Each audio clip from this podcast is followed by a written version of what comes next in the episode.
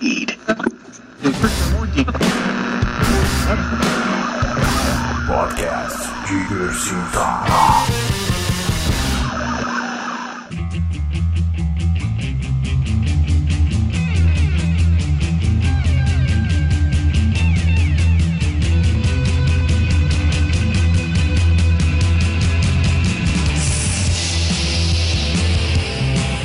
Direto do maravilhoso mundo da internet, podcast festa número 28. A idade de alguém. Já ninguém não, é o número da campanha. Eu sou 28. Ricardo Oliveira e estou aqui com ele, o senhor Daniel Girimundo Catavento. Uh, volte em mim. E também com ela, a dona Gismael, do Trilhas pra Cassete, do Blockbuster. Episódios novos. Volte nos episódios novos. Esse trio maravilhoso está aqui para falar para vocês, meus amigos, nesta edição do podcast vai estar as nossas dicas da semana, as nossas sugestões para sua prateleira e uma pausa para Daniel falar alguma coisa. Hoje não é trio, hoje é uma coligação. A coligação do podcast Universitário está aqui para trazer para você um guia completo para você se preparar para as eleições de 2014. Já estão aqui nesse mês, não é mesmo? Já está aí, meus amigos, batendo na porta da sua casa, chamando você para votar, porque no Brasil é obrigatório. E você vai falar Que aqui bosta! com a gente. Você vai conversar com a gente sobre filmes e séries e coisas tchananãs que servem para você tentar entender, tentar, né, entender junto com a gente as eleições neste Brasil baronil. Você, ouvinte esperto, se acomode e fique aí muito atento para você não perder nada, porque tá começando essa porção quinzenal de conversas e resenhas e guias de sobrevivência sobre o que a gente ama ou odeia na cultura pop. Não esqueça, meus amiguinhos, de você acessar aí diversitar.com.br para você assinar o feed e não perder nenhum episódio. Você pode assinar a newsletter também, se você não quiser assinar o feed. Democrático e tudo de grátis para você. E você pode acompanhar também o Diversity Drops, que é a pílula é, quinzenal também do podcast Diversitar, com muitas mais coisitas para você curtir. Então, é isso aí, acesse diversitar.com.br e a gente vai para o nosso quadro Na Prateleira. Podcast Diversita. E o Na Prateleira que estreou na última edição, super elogiado, as pessoas gostaram das Gostaram, nossas gostei sugestões, gostaram de ter diquinhas para a sua prateleira. Os colecioneiros de plantão curtiram na prateleira Dona Gi. Pergunto para você, o que é que você tem para indicar para eles hoje aí? Vou indicar para vocês um livro clássico. Quero ver se você sabe pronunciar. Então, mas calma lá. O livro é um clássico do HP Lovecraft que se chama o chamado de Cthulhu. Cthulhu. Cthulhu. Cthulhu. Cthulhu. Mas aí que tá, porque segundo Lovecraft, é, o nome Cthulhu, ele é impronunciável por qualquer pessoa da nossa terra, porque ele vem de origem de outras línguas, então ninguém nunca ia conseguir arranjar, é, pronunciar de forma correta. Olha aí. E as pessoas pronunciam de várias formas, né? Quem era Lovecraft, Dona Gisma? Lovecraft foi um escritor do século XIX que fez os clássicos de terror, de ficção científica, tipo é, toda aquela história que você que assistiu True Detective ouviu de Yellow King, de Carcosa e tal, tudo isso surgiu da cabecinha do Lovecraft e, e alguns outros atores, autores na época, mas principalmente Lovecraft. E aí esse livro, é o chamado de Cth- Cthulhu e outros contos, ele reúne o chamado e outros contos. E aí eu destaco desses outros contos um exclusivo que vem nessa edição, que é chamado A Música de Eric Zan. Esse, essa edição que eu tô falando pra vocês é da editora Edra. Custa Olha aí. 24 reais. Pô, baratinho. Baratinho e Bacana. excelente. Eu tô devendo ler Lovecraft até hoje. Eu realmente tenho muita curiosidade, porque muita gente fala que é a, É, é a base ali pra muita coisa que a gente curte hoje em dia, né? Eu adoro o fato dele se chamar Lovecraft, que é tipo fabricante de amor. Só que ele não. Vendo ao contrário, que- tá ligado? É, É isso aí, Daniel. Você puxou a, a pauta para ti. Yes. Minha dica é de algo que eu tenho, mas como eu não encontrei mais pra vender, eu vou indicar algo semelhante. Opa, muito bem. É, eu sempre gostei do Sherlock Holmes, então. Quando eu tinha 15 aninhos, eu pedi à minha mãe uma coleção de Sherlock Holmes. E aí eu vou indicar pra vocês essa mesma coleção. Não a mesma, mas a mesma coisa. Sherlock Holmes, obra completa. Ele tá à venda aí. São dois boxes. O primeiro com cinco volumes, o segundo com quatro volumes. Mas o mais legal é porque nessa obra toda você vai ter 56 contos, que são os contos mais curtinhos, quatro romances, cerca de 3 mil notas, meu amigo. Isso aqui é fantástico. nossa. e muitas de fontes recentemente descobertas, cerca de 850 ilustrações originais, Opa. biografia do Arthur Conan Doyle, do Sherlock Holmes e do Watson, que são fictícios, mas existem, tá? Porque tem gente que acha que eles são reais. Reais como uma fungada de Giovanna. É, Desculpa. É, o Arthur Conan Doyle é real, tá? Ok. Só- O, au- o autor, né? É, o autor é criador real. Sherlock Holmes. o quadro cronológico da vida dele, lista das sociedades Sherlockianas em funcionamento, bibliografia ainda selecionada se você quiser se aprofundar mais ainda no universo de Sherlock Holmes. Cara, vale a pena, hein? É. Sherlock Holmes é... Conan. Doyle, Arthur, é, é leitura obrigatória Ele é um mesmo. investimento, mas a vantagem, porque como eles são dois boxes, você pode comprar um, depois o outro.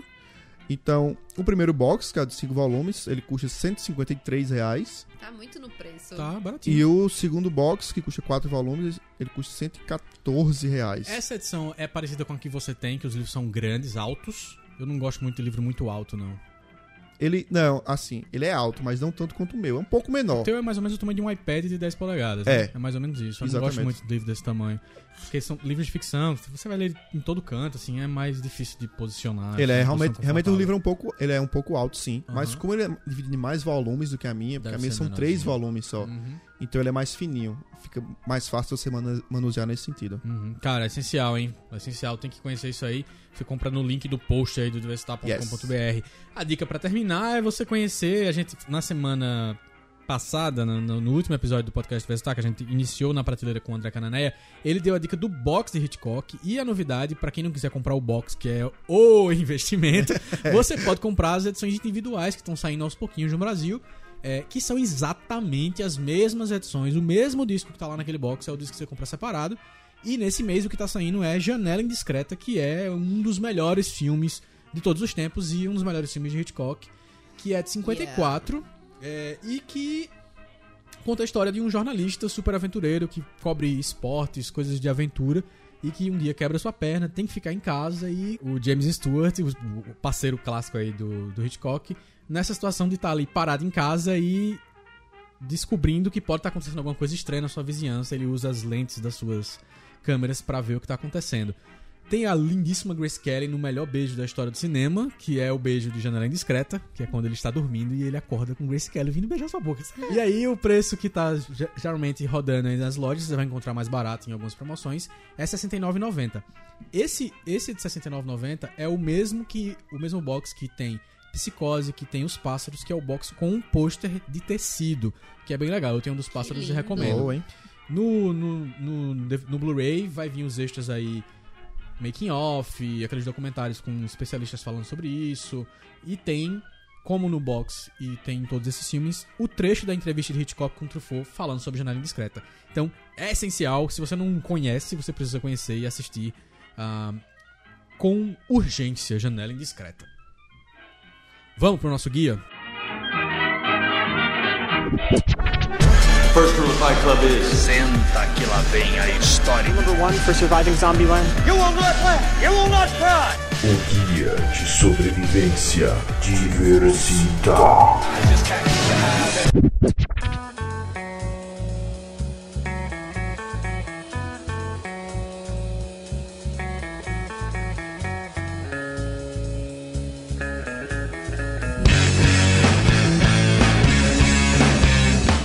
Você, querido ouvinte do podcast Diversitar, se ainda não conhece, você precisa ouvir o primeiro guia de sobrevivência Diversitar, falando sobre como que você pode entender vampiros no cinema. E hoje a gente traz pra você mais uma edição do guia de sobrevivência, trazendo como que você pode entender, né? Tentar ali entender as eleições de Sacar 2014. um pouco. É, através do mundo do audiovisual, do cinema, das séries.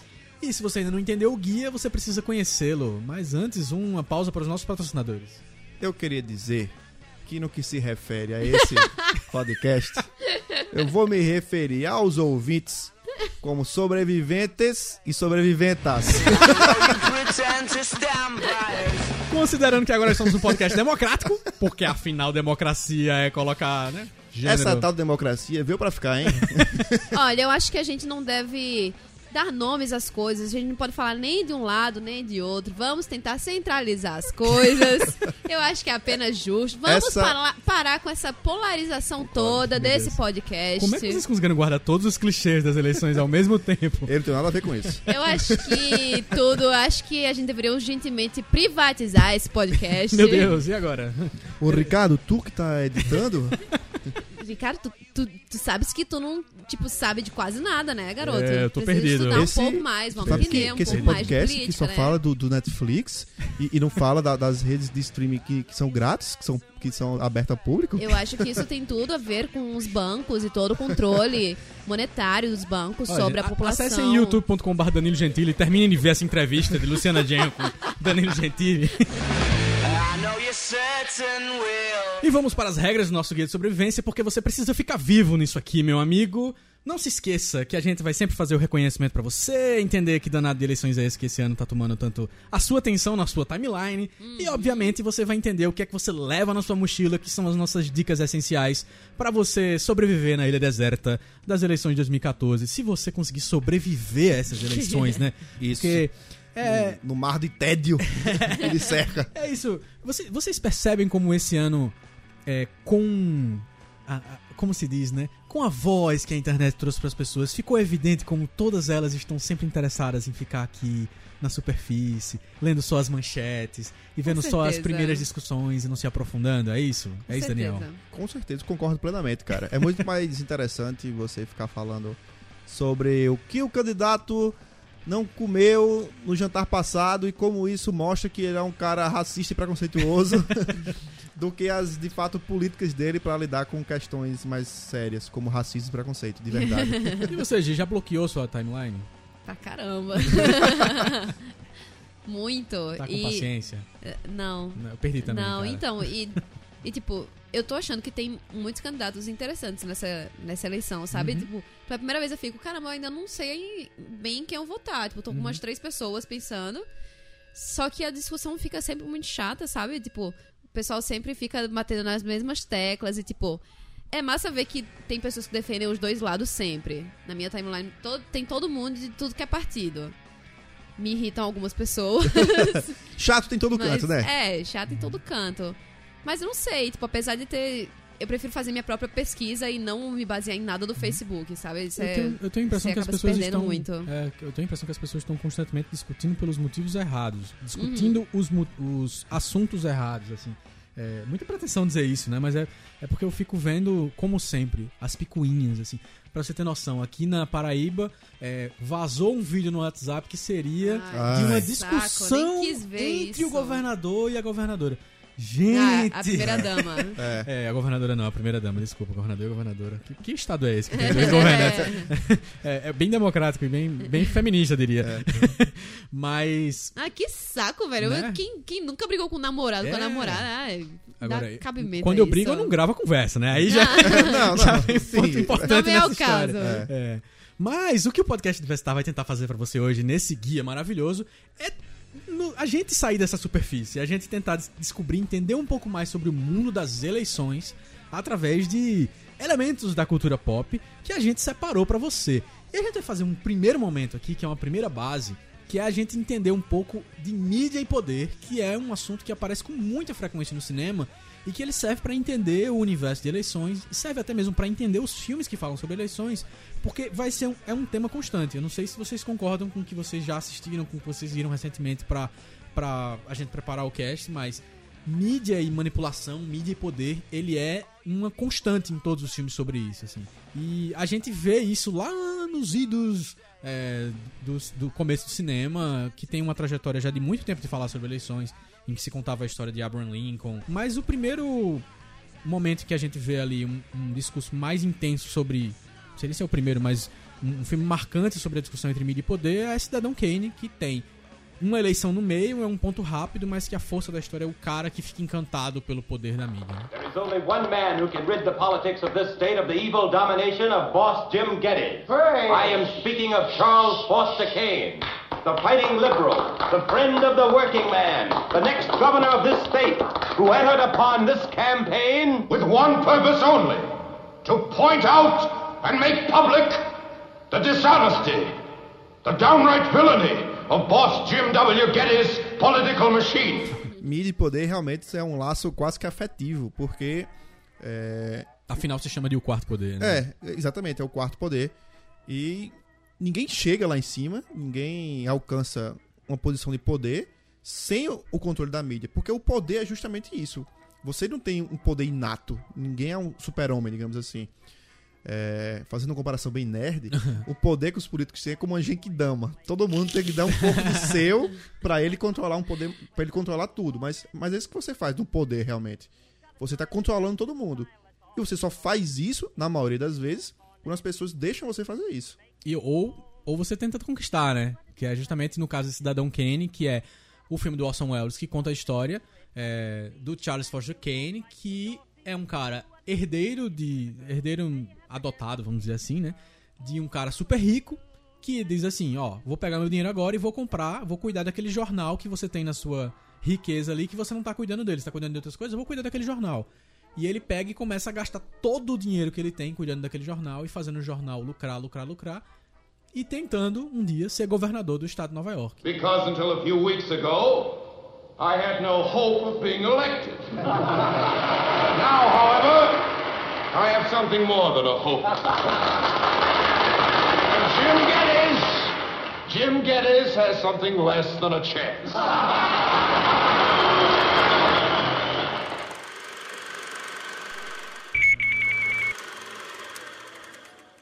Um outro filme também que fala bastante sobre esse poder manipulativo da mídia, que eu, não gosto de dizer que é o poder manipulativo da mídia, né? É o, como a mídia pode ser utilizada para mani- manipulação, Isso, que é obrigado por fumar.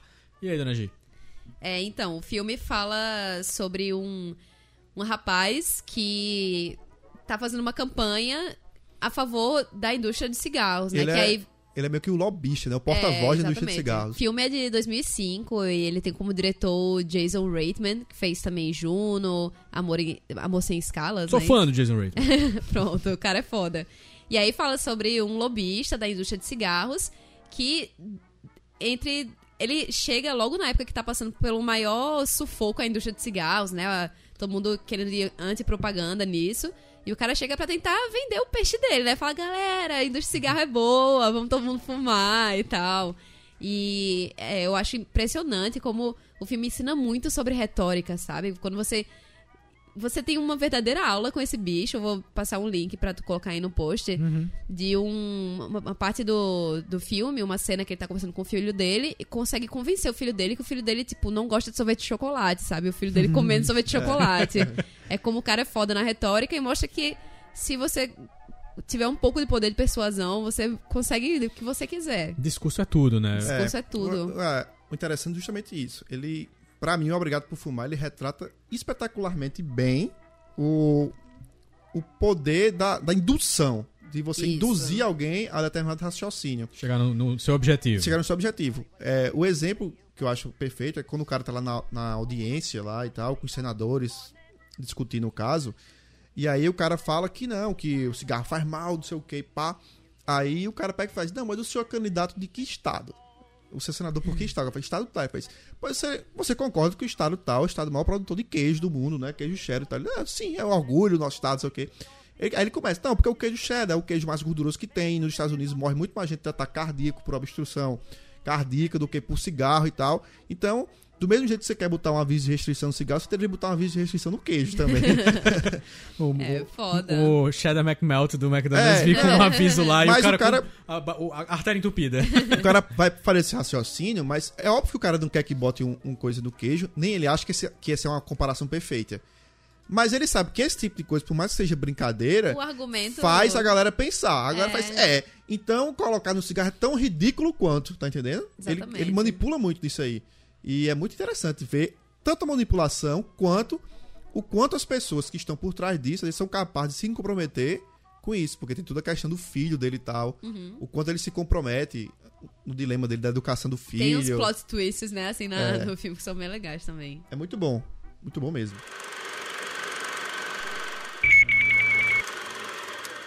E pra falar especificamente de filmes sobre eleições, a gente vai começar lá em 1992 com um filme chamado Bob Roberts, que é um filme pra lá de interessante, meus amigos. Bob Roberts é um filme dirigido pelo Tim Robbins. Sim, Tim Robbins, o senhor lá de Um Sonho de Liberdade, que é também um excelente filme. Mas o Tim Robbins é, dirigiu um mockumentary, Daniel. Então, bem antes aí do The Office, É. bem antes de Arrested Development, o cara, é, inclusive quando você começa a ver o filme, é, as primeiras cenas mostram dirigido por fulano de tal. E aí você, peraí, mas não era Tim Robbins? E aí é o diretor do documentário no filme, né? Então fica essa, essa coisa meio metalinguística. O Bob Roberts é um filme sobre um político coxinha, Giga. Já que você gosta tanto de coxinhas. Adoro. Recomendo muito vocês assistirem, por quê? É a história de um, de uma espécie de cantor folk americano, aquele cantor folk country, assim, aquele bem tradicionalzão, que é também um yuppie, aquele... Por isso que é, é- ser- dos anos 90 é bem a marca de cinema dos anos 90 dos Estados Unidos. A história dos yuppies, aqueles jovens que estavam começando a ganhar muito dinheiro nos Estados Unidos e ficar famosos pelo seu seu estilo poliglota, ganhando dinheiro com a bolsa, e não sei o quê. Esse cara de repente diz: Ah, eu quero ser senador. Um, um, um cara, um. Do mesmo jeito que tem em outros filmes que a gente vai ver aqui, um cara descobre ele e diz: É uma mina de ouro. Esse cara tem tudo pra ser um grande político. Colocam ele pra se candidatar a senador e o filme é mostrando essa jornada dele como candidato. Um colo. Hum, eu não sei se eu. Talvez a gente possa dizer que é um colo, que eu vou dizer pra vocês qual é a expressão que é utilizada pra resumir o cara no filme. Chamam ele exatamente de o rebelde conservador. Nossa! Não é sensacional? E aí, quando eu vi, cara, eu achei muito interessante Rebelde como... porque ele anda com violão. É, então, porque ele é uma espécie de... Sabe as manifestações do ano passado? Uhum. Que você via aquela galera indo fazer manifestação na rua e a- o repórter chegava pra ele e perguntava: Você tá aqui por quê? Porque não sei o que, não sei o que. E a resposta não tinha nada de político, era só Porque o preço do PS4 tá um absurdo! um pouco isso. Pronto, é um pouco isso. Então, assim, ele é o rebelde conservador. É o cara que tem o grito, aquele que a gente tava falando agora de discurso, né? Ele tem um discurso do rebelde, mas aí ele tem uma cena no filme que ele vai ser entrevistado por uma espécie de Oprah. Ela é uma, uma entrevistadora talk show assim, negra, e ela, antes da entrevista começar, ela olha pra ele e diz: Eu não voto em você porque eu acho você um babaca e não sei o que, não sei o que lá. Aí quando a entrevista começa, ele começa a dizer. É, coisas absurdas, assim, super preconceituosas, bem machistas e tal. E aí ele, ele é tratado pela mídia como isso, assim, como um rebelde conservador. E é muito interessante, recomendo vocês verem o, o Bob Roberts. Roberts. Filme de 92, é difícil de achar uma qualidade boa, só tem DVD pra baixar aí, não sei nem se tem DVD no Brasil pra vender. Legendinhas também estão bem, bem fracas, mas é, eu só duas coisas assim que é, que é a mais pra terminar super interessantes. Ele anda num ônibus, desses ônibus que são os ônibus de viagem nos Estados Unidos pra ficar pra lá e pra cá na cidade, candidato só a senador. Só que o ônibus é uma central de bolsa de valores. Então ele não deixou de ser bolsa de Ah, valores. tá. O ônibus dele de campanha, ele tem quatro pessoas trabalhando na bolsa de valores ao mesmo tempo, assim, com telefones, e ele fica cuidando de toda a sua operação na bolsa de valores, porque ele canta, e como ele canta na- nas campanhas dele, ele diz: "Eu quero ser rico". Self determination. The choice to be what you want to be. And I wanted to be rich.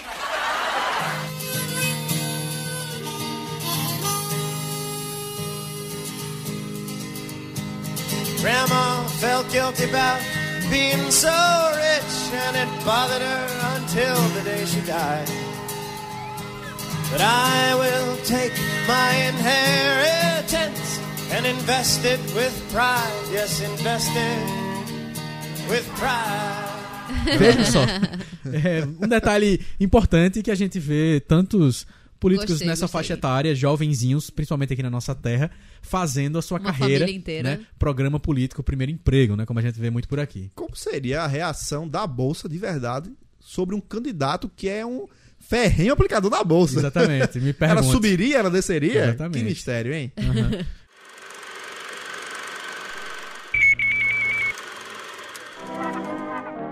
Nessa linha de políticos que são encontrados pelos caçadores de políticos, deve existir essa função. aí Olheiro, no olheiro de político. Olheiro de político. E também temos na nossa lista aqui o candidato, filme de 72, dirigido pelo Michael Ritchie, que dirigiu também o quê, Daniel? O Rápido do Menino Dourado. Aquele clássico filme com Ed Ed Murphy, Murphy. da Sessão da Tarde, que Giovanna não faz a mínima ideia do que a gente tá falando. Não. É isso aí, é isso aí, 23. E Por isso que eu já achei que esse filme candidato tinha um certo brilho, eu não sabia de onde vinha. Menino Dourado. Estrelado pelo Robert Redford. Robert Redford, O novinho grande. ainda. Novinho. Todo sem rugas. O filme é de quando? 72. Muito bem. No candidato, The Candidate, eu não sei nem como é o nome dele no Brasil, pra ser sincero, porque É eu, candidato. eu só achei ele na locadora Torrent. Opa. E.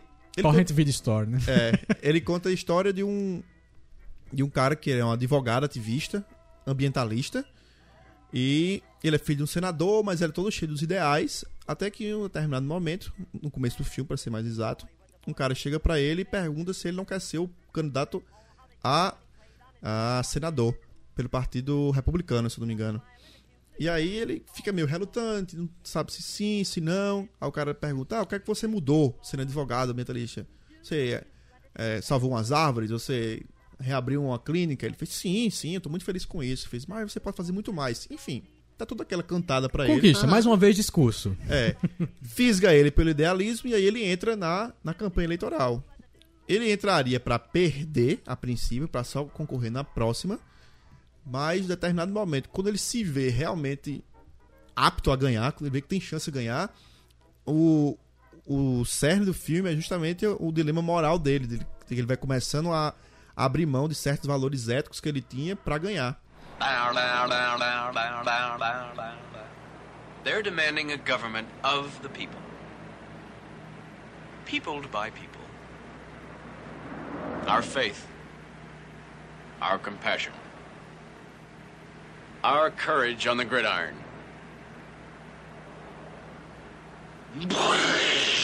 The basic indifference that made this country great. And on election day, and on election day, we won't run away. Vote once. Vote twice. For Bill McKay. You middle class honkies. E o mais legal é que ele mostra um cara que tá tão absorto, tão dentro da campanha, tão, tão obstinado em ganhar a campanha, ganhar a campanha, que aí o filme encerra. Não, não é um spoiler. não é um spoiler. O filme encerra da seguinte maneira. Vou contar o final. Não, é, o filme encerra, mas não é um spoiler, com a frase simplesmente espetacular e emblemática. Que o cara ganha a eleição. é, e aí. Pô, Agora você realmente É. contou um spoiler. É, mas pelo tom do filme, cara, você É. percebe que o cara vai ganhar a eleição, tá entendendo? A Claro. ideia é mostrar o. o- o- Precisa de um final feliz. É, a ideia é mostrar a trajetória do cara até lá.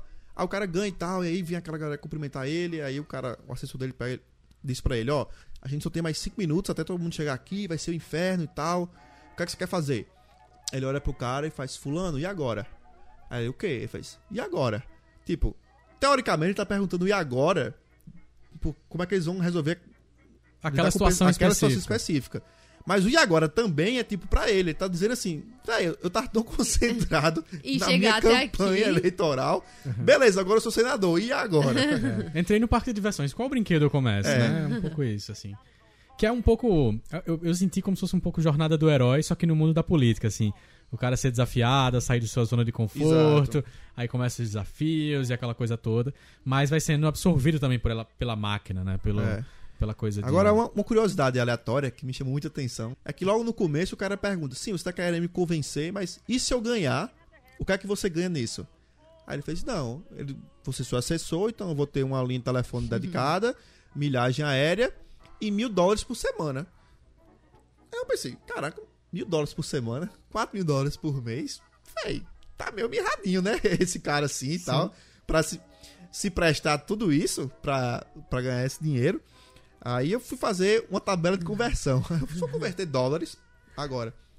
Aí o filme, amiga, de 72. Quando Era eu eu converti mil dólares pra atualmente, corresponde a 5.700 dólares. O cara recebeu isso por semana, o cara recebeu uns 22 mil dólares, velho. Tipo, é um puta salário pro cara É, receber. foda. Tentando. E a gente aqui, né? Fazendo podcast.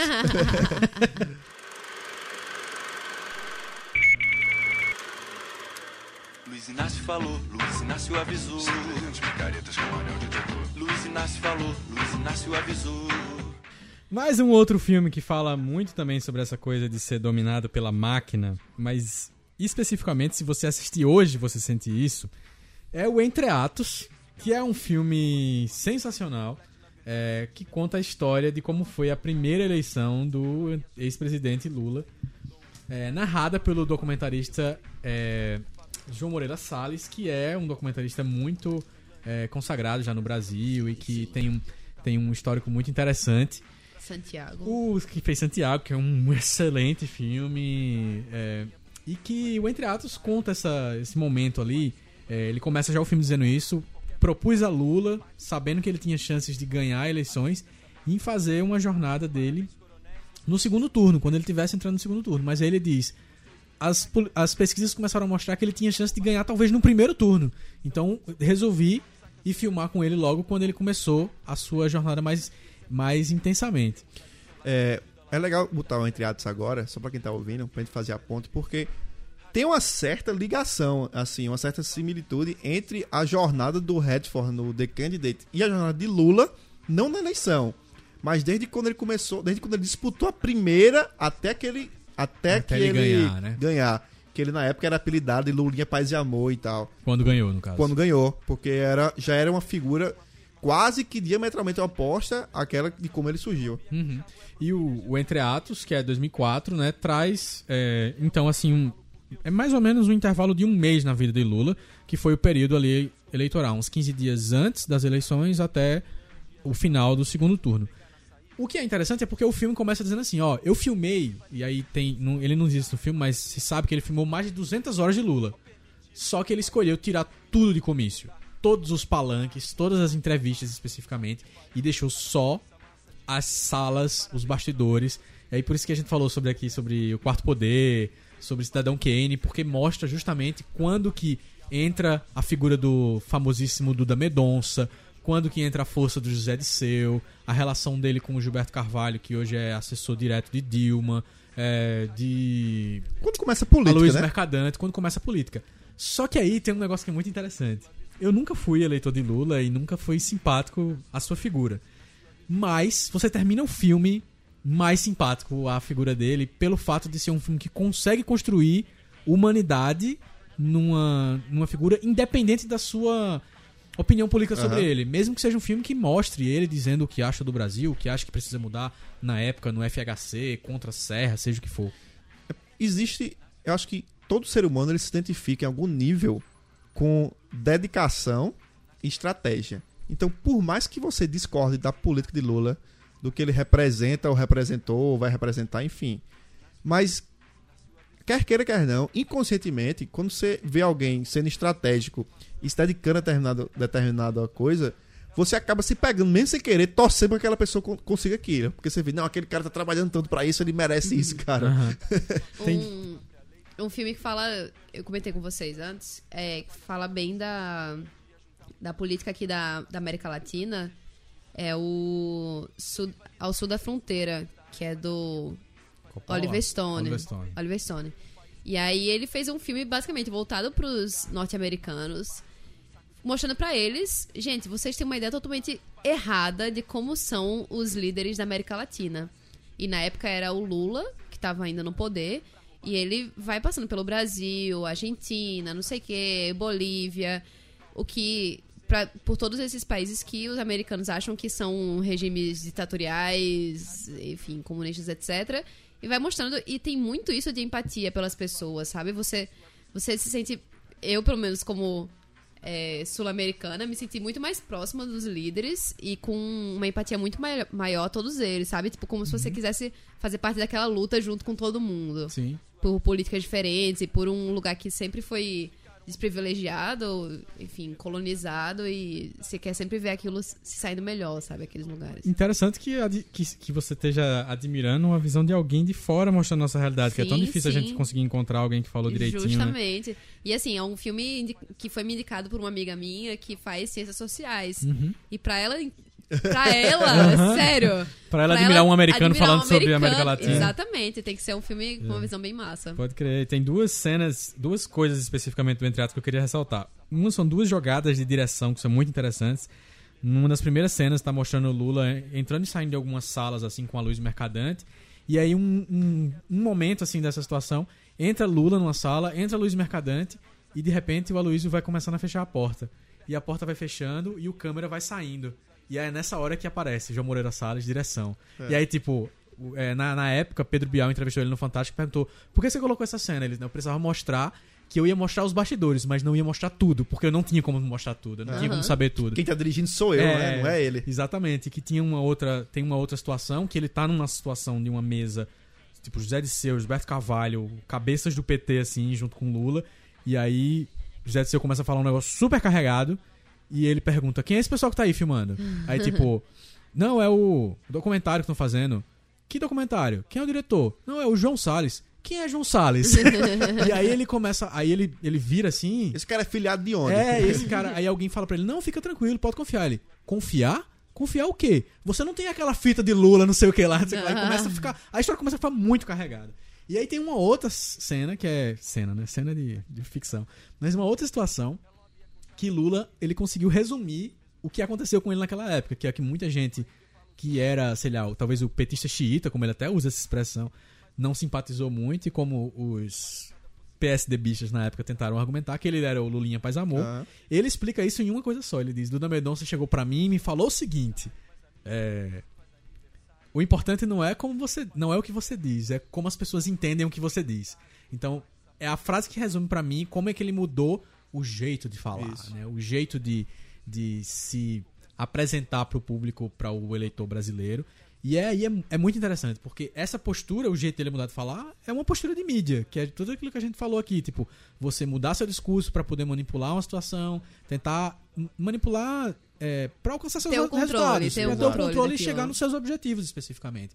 Que é, no final das contas, o que ele conseguiu e conseguiu se manter aí hoje já por oito, depois mais quatro, chegando já Isso. 12 anos no poder, né? Isso. um projeto petista. É, vou, vou parar por aqui, senão vai começar a parecer que eu sou da Veja. Mais um outro filme pra você entender política brasileira ou eleições no Brasil.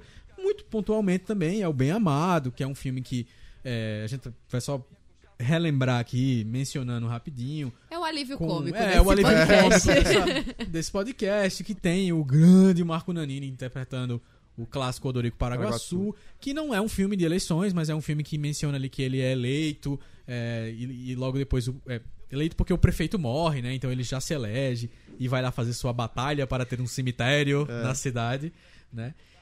E outros dois filmes que também estão nesse mesmo ritmo de comédia de eleições é o Candidato Aloprado, com o saudoso Robin Williams, e também Os Candidatos, que é com o Will Ferrell e o Jack. Isso.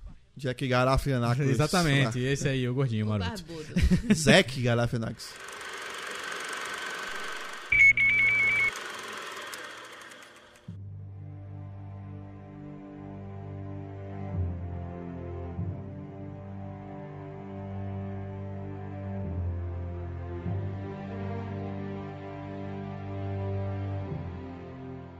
Mas pra gente começar a falar do mundo mais obscuro da política e das eleições americanas, na fase mais recente, vamos falar um pouquinho sobre Ides of March, Tudo pelo Poder, Yes. dirigido pelo grande George Clooney e Dona G. Uhum.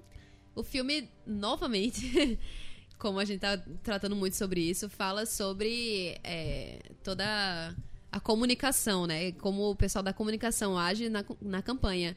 E é um filme muito voltado para os assessores de imprensa Aham. dos candidatos presidenciáveis. Né? Que eu acho sensacional, todas aquelas conversas. É, Apesar de é- ser muito pesado de entender, porque tem coisa que é muito Interno, do ritmo né? americano, do- é uma crítica muito específica ali, mas é muito interessante ver aqueles bastidores É um assim. filme excelente. E quem faz o papel principal é o Paul Giamatti. Que ele Principal? parece. Não, Não, é o Ryan Ryan, Gosling. Desculpa. Não, o Ryan- Giamatti é um dos, um dos É, coadjuvantes, é. mas o Mas Ryan Gosling. O Paul Giamatti é principal em tudo que ele faz, cara.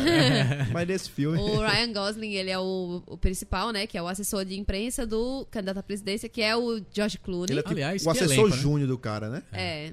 Que elenco, hein? George Não, Clooney como massa. candidato ao Senado. Philip não é Seymour, isso? nossa, saudades Philip também. Seymour Hoffman como o, O outro- assessor é, sênior. O assessor sênior O Giamatti e como o assessor do Inimigo. inimigo. É, o Gosling, ele faz... Ele é do lado é, democrata.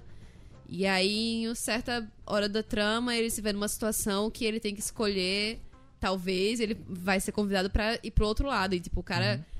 É, como todos os outros filmes, eu acho, abordam muito a questão ética, que eu acho que vem sempre em primeiro lugar nessa... De sempre saber alguma coisa, né? Você sempre tem na mão alguma coisa que É, você pode usar na pra manipular o outro. né? Isso, e são eu fico feliz, pelo menos porque tem conflitos nisso. Aham. Que a pessoa não abre mão assim de boa, sabe? Ah, vou foder com esse cara. Uhum. Não, uma coisa mais. E, enfim, é um filme excelente também. É um filme que mostra muito o ritmo da, da corrida eleitoral americana, não nos, nos finalmente, mas como nos Estados Unidos eles fazem votações para decidir quem são os candidatos do partido, né? Isso. Aí ele mostra É. esse ritmo de cidade em cidade, ali os debates escolares, né, universitários, né? É, E e o- é interessante isso, a proximidade. Como é, o, o Gosling é um cara bem mais novo do que o presidente, tem seus 30 anos, ele. O, de- o discurso dele, a retórica dele é perfeita para os jovens, sabe? Uhum. Ele consegue Entender a criar cabeça do todo jovem. um personagem do presidente, do governador, no caso. Ele cria todo um personagem que é o queridinho, sabe? Uhum. Eu acho É. foda isso. E o que eu acho legal no Wilds of Mars também, porque você vê que tem um. Talvez o, o, o que movimenta a trama, digamos assim, em determinado momento do filme. É. O ponto alto do terceiro ato do filme, falando Uhum. como entendido de cinema agora. É, é uma questão que abala a, a imagem, a, a moral da, do candidato. Entendendo? Uhum. Teoricamente, não abalaria em nada a postura dele como administrador de alguém bom pro Estado. Uhum. Mas é algo que abala a vida moral dele. É porque o começo do pessoal filme, dele. o começo do filme mostra que o filme vai ser muito em torno disso. O começo do filme é ele num debate e o cara perguntando pra ele: "Mas você acredita em Deus ou não?" E ele É. diz. Aí ele tenta responder. desse filme é espetacular. Ele tenta né, responder com outra coisa, ele eu quero saber se você acredita na Bíblia. É. Ele não. e aí ele começa a responder, Eu eu, não acredito- acredito, mas eu vou lutar pelo direito eu de você acredito, eu quiser, acredito né? na Constituição dos Isso. Estados Unidos. Não, e né? o, impressionante do filme é isso, porque começa com o Ryan Gosling num teatro É. falando uma coisa e falando, não, eu não sou muçulmano, nem sou católico. Não, George Clooney. Eu acredito. Não, Não, Ryan não, Gosling. não. Começa com o Ryan Gosling falando isso. É. E aí ele fica lá no palanque falando isso tudo, aí corta e entra o, Ah, o George Clooney numa entrevista. Num dis- Não, E aí o acendem a George luz Clooney- assim, aí você vê que ele tá só ensaiando a é, fala do ensaiando, presidente. E aí você vai saber depois quem é o presidente. O presidente fala exatamente tudo aquilo que ele tava preparando do- antes. do candidato, no caso. Candidato. É muito interessante, porque acontece muito de Esses mostrar. assessores. Eles, eles usarem no filme um recurso pra poder mostrar que são os bastidores. É que os debates acontecem muito em teatros. Então tem as duas coxias dos teatros. Isso. Que são sempre escuras. Aí tem sempre de um lado uma equipe, do outro lado outra. Eles se olhando à distância, dizendo que, ah, eu ganhei esse, não, quem ganhou esse fui eu, e assim vai. É, mas pra mim a, a relação que eu faço mais com aqui no Brasil, com a situação brasileira, foi aquilo que eu falei. Quando numa conversa lá, o cara diz, ó, é, o eleitorado ele supera isso, supera tudo, mas esse tipo de coisa, que é uma questão pessoal, digamos assim, ele não supera esse tipo de coisa. Isso aí se vazar, você tá, você tá frito. Que é o que a gente vê muito aqui. Aqui, como a gente tava comentando, as discussões ficam muito centradas em em quem a pessoa é e não do, do que ela tá planejando fazer. A gente se foca muito mais na vida pessoal do candidato do que na vida pública dele, digamos assim. No que ele tem pra poder fazer de verdade. I'm not a Christian. I'm not an atheist. I'm not Jewish. I'm not Muslim. My religion what I believe in is called the Constitution of the United States of America. I am not a Christian or an atheist. I'm not Jewish or Muslim. What I believe, my religion, is written on a piece of paper called the Constitution, meaning that I will defend until my dying breath your right to worship in whatever God you believe in, as long as it doesn't hurt others.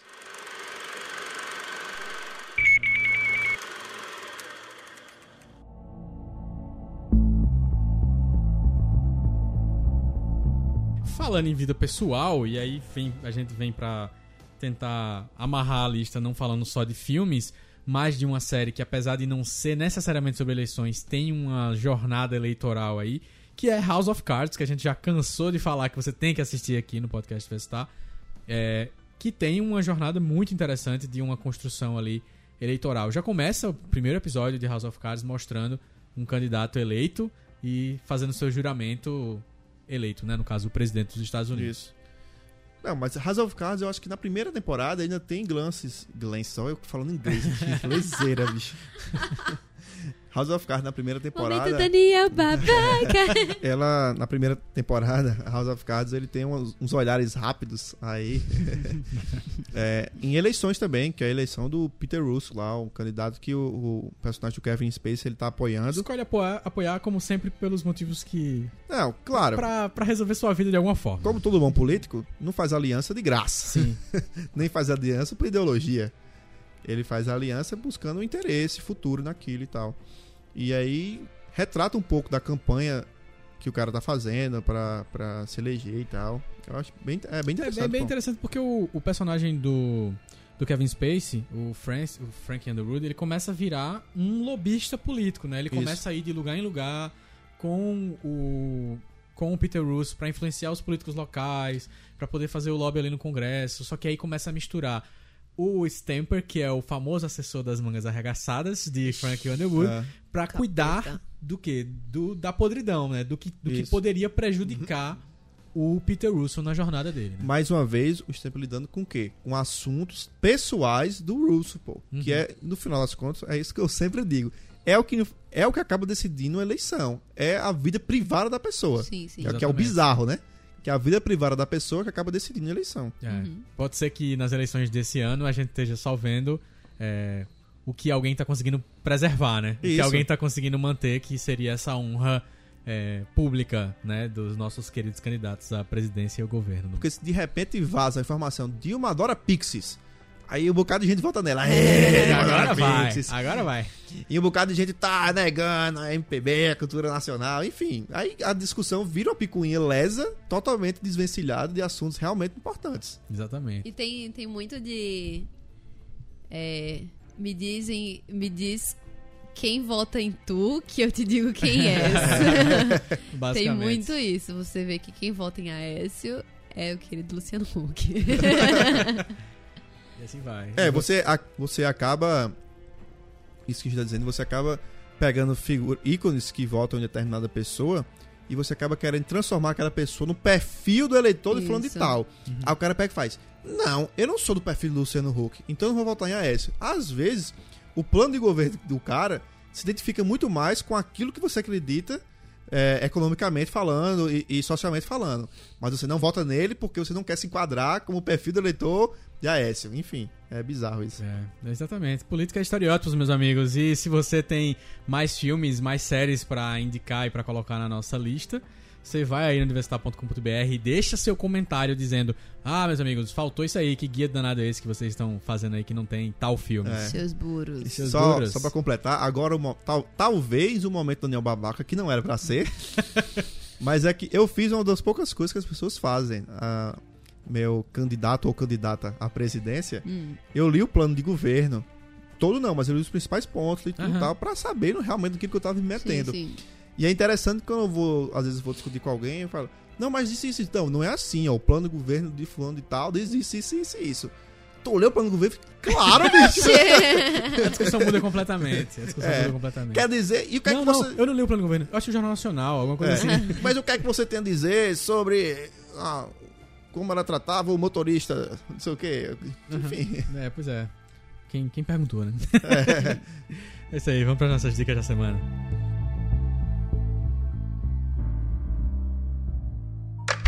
Podcast Diversita.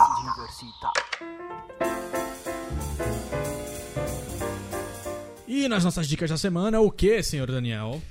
Minha dica da semana foi um presente que eu ganhei da minha mãe quando ela voltou de viagem. Oi, mãe. É muito bom. Foi um quadrinho de Davi Fazolari Guazelli. Se chama Fernando Pessoa e Outros Pessoas. São três poemas de Fernando Pessoa, é, cada qual com seu referido pseudônimo que ele, ado- ele adotava. Heterônimo, né? É, Porque é. eram vários. Ah, é, heterônimo, é, É. verdade, tá certo. Tá certo Álvaro tá de certo. Campos, Exatamente. Ricardo... Ricardo Reis. Reis. É isso aí. E aí. Queria revelar pra vocês que, na É um, é um quadrinho, né? Cada conto. Cada conto. Quando eu tô falando conto, cada poema super bem trabalhado. É porque É porque deixou de ser poema na hora que virou quadrinho, né? É, Virou no um quadrinho. Poema a- quadrinado, A, lá. estética dele, ele fica parecendo um conto, sei lá, enfim. Mas os poemas são todos quadrinhos, bem, bem estilizado o quadrinho, não é aquele primor de traço, mas é bonito.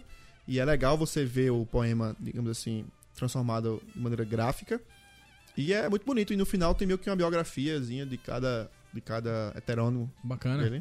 Bacana, me lembrou que Bonito. Dona Luíse Costa, que é quadrinista daqui da Paraíba, tá morando em São Paulo, fez recentemente o- a bi- biografia infantil de Augusto dos Anjos, junto com um autor daqui também do Paraíba. Ela tá postando no Facebook algumas imagens que ela tá fazendo quadrinizando poemas de Paulo Leminski. Ah. Que recomendo você procurar lá, seguir Luíse Legal. Costa, que é muito legal o trabalho dela. Acho eu vi sobre isso. É muito, muito bom.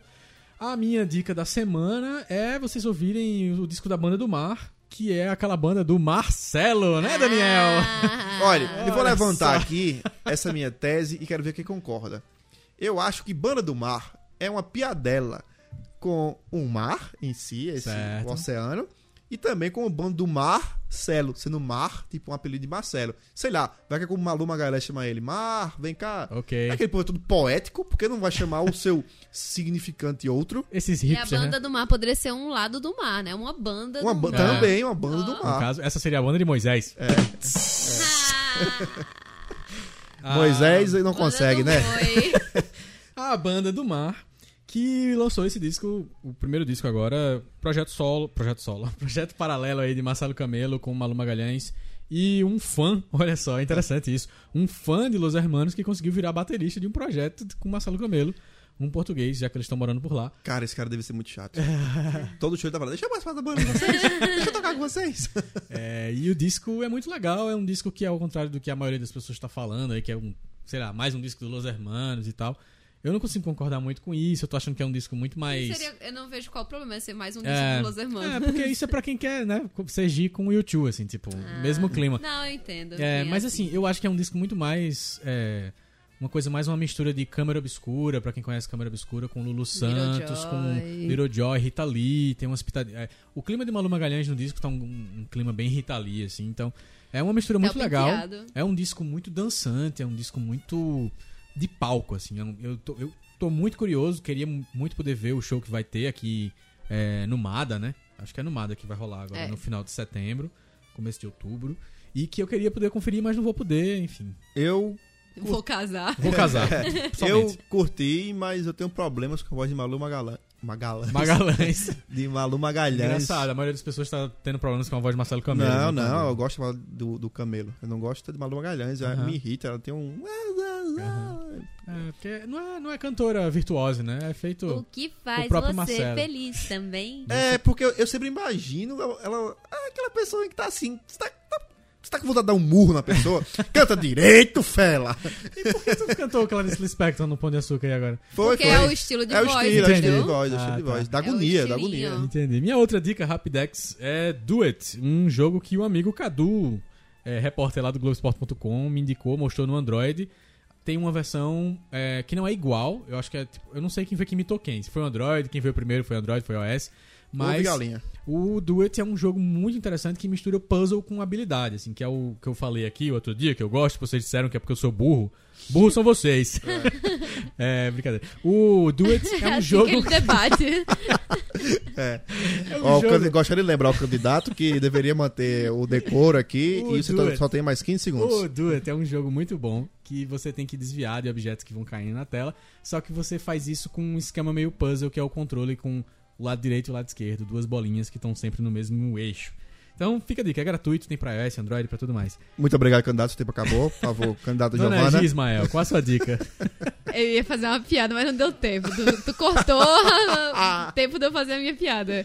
Eu ia falar, acabou? É. Acabou. Acabou, acabei. Acabei. Acabou, acabei. Não, então, é, a minha dica da semana vai ser um aplicativo do Radiohead, um aplicativo independente da banda que insiste em fazer coisas sensacionais nos lançamentos dos, novo- dos novos álbuns. E aí o Radiohead lançou, na verdade, no começo desse ano, esse aplicativo, que aos poucos vem é, lançando novas músicas desse CD que vai ser lançado, acho que agora em outubro. Vai ser um meio que um lançamento surpresa, ninguém sabe bem a data. Ansioso. Mas muito ansiosa. Vai ser na, vai ser na, na Uma convenção piada da- do. Android. Vai chutar bundas da, da, da Ah, Apple, tá. tá ligado? Não, não, porque o. O Tom York é totalmente, O é contra, totalmente contra esses- Spotify, tudo que for Isso que é o online. mind blow, pô. Porque o Android é todo open source e tal. Mas Bem, o e cara aí- do Minecraft também era totalmente contra vender o jogo pra Majors e vendeu, hein? Só pra, pela sanidade dele, né? E aí é, é o aplicativo, se vocês conhecem o aplicativo da Bjork para iPad, etc. Ela lançou em 2011 o Biofilia, que era um aplicativo eh, revolucionário, que era um álbum, na verdade, interativo, que você eh, podia meio que participar do processo criativo de todas as músicas, acompanhando tudo. E tinha jogos, enfim. E eu, foi o meu dinheiro mais bem gasto em todos os dinheiros que eu já gastei com o aplicativo. Eu acho, porque eu acho que foi o único. A única vez é que eu paguei pra alguma coisa. e. é, só que o do Radiohead ele não é tão complexo, ele tipo, é só um. Eu vou mostrar pra vocês aqui, vocês dois. Aham. Mas você interage com o ambiente, você vai mexendo na câmera do seu celular e vai conseguindo explorar o ambiente. E, tipo, se você mexe o celular pra direita, você escuta o baixo só na direita. Você mexe pra esquerda e escuta o resto da banda na esquerda. Coloca pra cima, fica mudo. Coloca pra baixo, não sei o quê. Você fica interagindo e passando por várias fases e descobrindo cada vez mais músicas. Realidade aumentada, novo. né? Interessante. É, sensacional. Muito bom, essas foram as nossas dicas da semana. Vamos descobrir agora. Ai, calma, tem um blockbuster. Opa, é verdade. A minha outra dica do mês, porque você, enfim.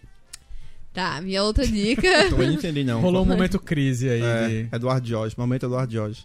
Não tinha nada a ver com isso. Calma que agora tá foda. é. Então, eu, tenho um videocast, se você ainda não sabe, eu tenho um videocast com outros amigos meus que se chamam Pig e Reggae Rieg. E Veja, o veja Blockbuster. os nomes, né? O que, é que você vai achar desse videocast G agora? Pig Reg. E aí a gente lança é, todo mês um videocast falando sobre um filme que é muito ruim, mas que muita gente paga pau.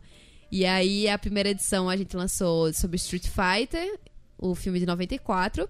E agora em setembro a gente lançou o episódio falando sobre Howard, o super-herói. Howard filme. Duck. São filmes que Howard são the cocô, Duck. mas aquele cocô de vaca, né? Exa- Tipo, é do cocô, mas você... você- Ah, esse cheirinho me lembra o interior. É Tá o único cocô que isso vai acontecer, né? É, Eu espero. E aí, vejam lá. Como é que é youtube.com. Você entra no youtube.com barra blockbuster. Blockbuster. E aí vai ter lá os dois episódios. Provavelmente, quando. Não sei se se vai ter outro já em outubro, mas enfim, em outubro a gente lança mais outro episódio. E é isso aí, assistam que tá super legal. E as pessoas estão comentando, indicando super vídeos, filmes ruins. Super vídeos. Muito bom, essas foram nossas dicas da semana. Vamos descobrir agora quem ganhou mais um headphone da Qualitec Informática. Cadê meu headphone? Podcast Diversita. E a gente quer agradecer a todo mundo que comentou lá no universitar.com.br. Muito bom, pessoal. Parece que vocês estão sendo incentivados por algum motivo extra. Qualquer, seme- qualquer semelhança com eleições é mera coincidência. Não sei o que isso quer dizer. Você está sugerindo que eles estão comentando por alguma coisa? Eu acho que não. Mas... Eu acho que eles estão comentando apenas, Ah, pela, ideo- Não, não, não. apenas não. pela ideologia dele que bate com a nossa, cara.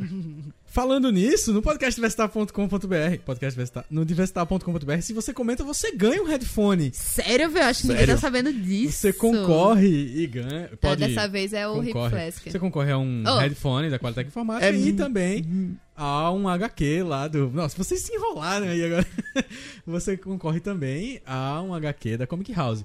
Nesse episódio que você está ouvindo agora, se você comentar nele lá no vestal.com.br, você concorre a uma HQ da Comic House. Mas quem comentou nos últimos dois episódios do Diversity Drops do podcast Vestar concorreu a um headphone, mais um headphone da Qualitec Informática.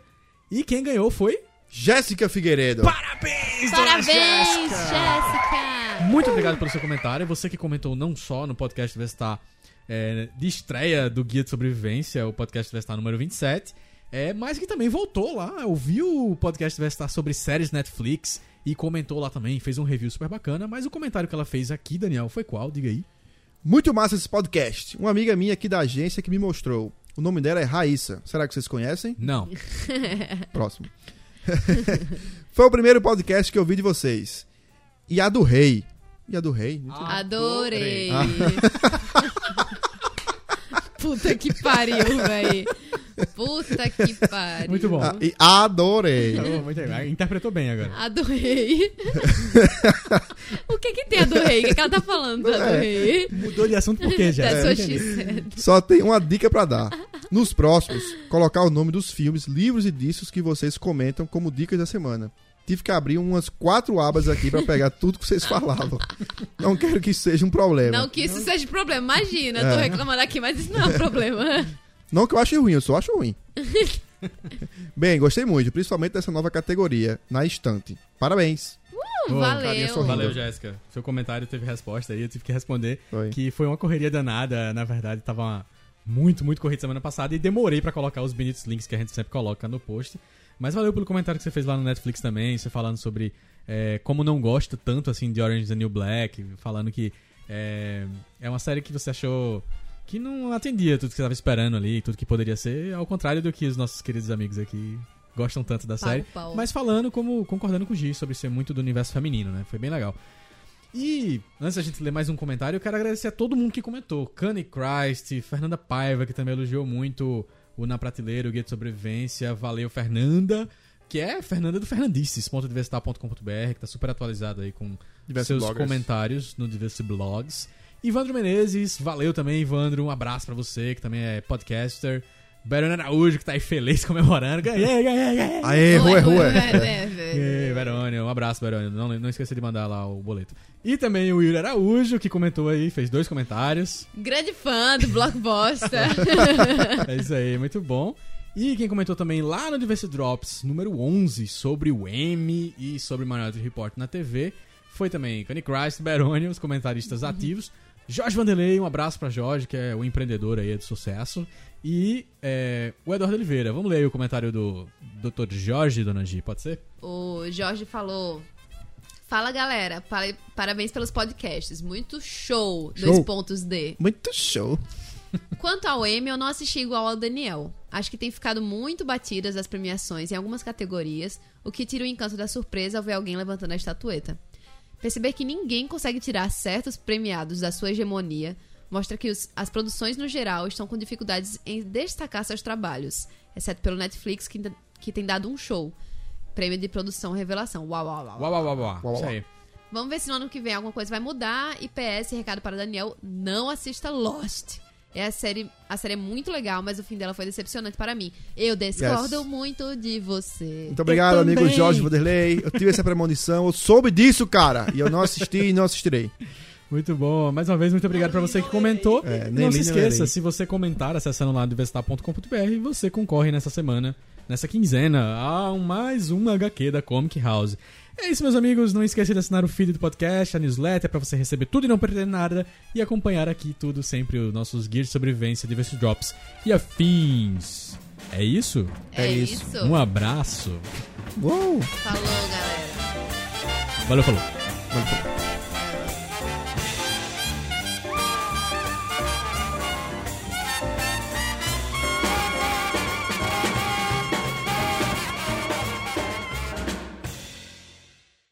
Interrompendo a programação desse podcast para iniciar o horário eleitoral gratuito. Só que não. Mas um só que não, todo mundo junto, aí tu interrompe essa mensagem com só que não da gente. Not. Que legal. Note.